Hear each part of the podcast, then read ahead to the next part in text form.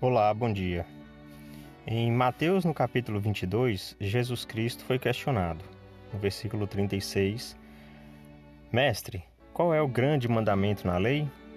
E Jesus disse-lhe: Amarás ao Senhor teu Deus de todo o teu coração, e de toda a tua alma, e de todo o teu pensamento. Este é o primeiro e grande mandamento. E o segundo, semelhante a este, é: Amarás o teu próximo como a ti mesmo. mesmo. Destes dois mandamentos dependem toda a lei e os profetas.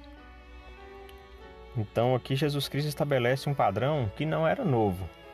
Na verdade, lá no Velho Testamento a gente já encontra essas mesmas orientações dadas pelo próprio Jesus Cristo, né, conhecido como Jeová naquela ocasião, e, e que prevaleceu por um pouco tempo depois, a, com a lei de Moisés, as coisas eram diferentes porque as pessoas eram mais duras. Então dizia que era olho por olho e dente por dente.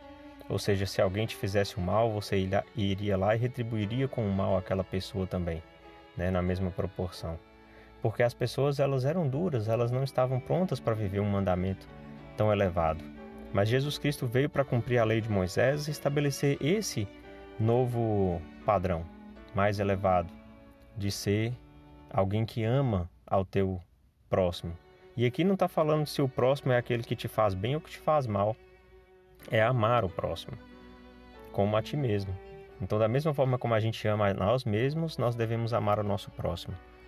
A respeito disso, no discurso do presidente Dallin. Oaks na última conferência geral, ele cita palavras do presidente Gordon B. Hinckley quando fala: Amar nossos inimigos e nossos adversários não é algo fácil. A maioria de nós ainda não alcançou esse estágio de amor e perdão. Isso requer um autodomínio quase acima de nossas forças. E o presidente Oaks conclui: Entretanto, o amor deve ser essencial, pois faz parte dos dois grandes mandamentos do Salvador.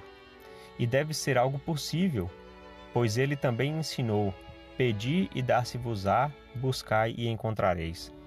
Então, as pessoas que têm condições e que é, se esforçam e conseguem amar a todos dessa forma, com certeza estão numa condição privilegiada diante do Senhor, porque estão cumprindo com este mandamento.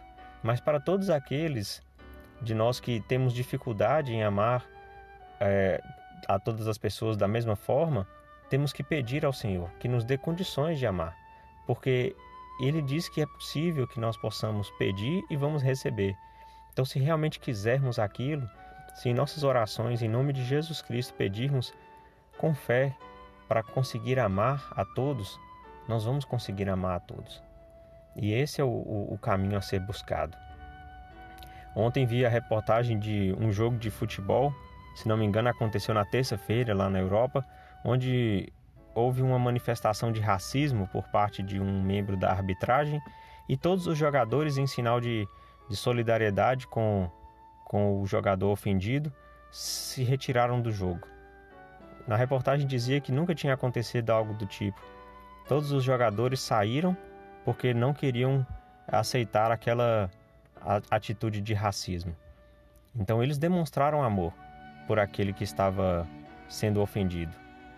E não só em situações como essa, mas em qualquer ocasião, nós devemos amar as pessoas a ponto de querer defendê-las. É claro que sem passar por cima das leis é, dos homens, mas sempre colocando como prioridade essa lei maior do Senhor, de amar a Deus sobre todas as coisas e de amar ao próximo como a nós mesmos. Em nome de Jesus Cristo, amém.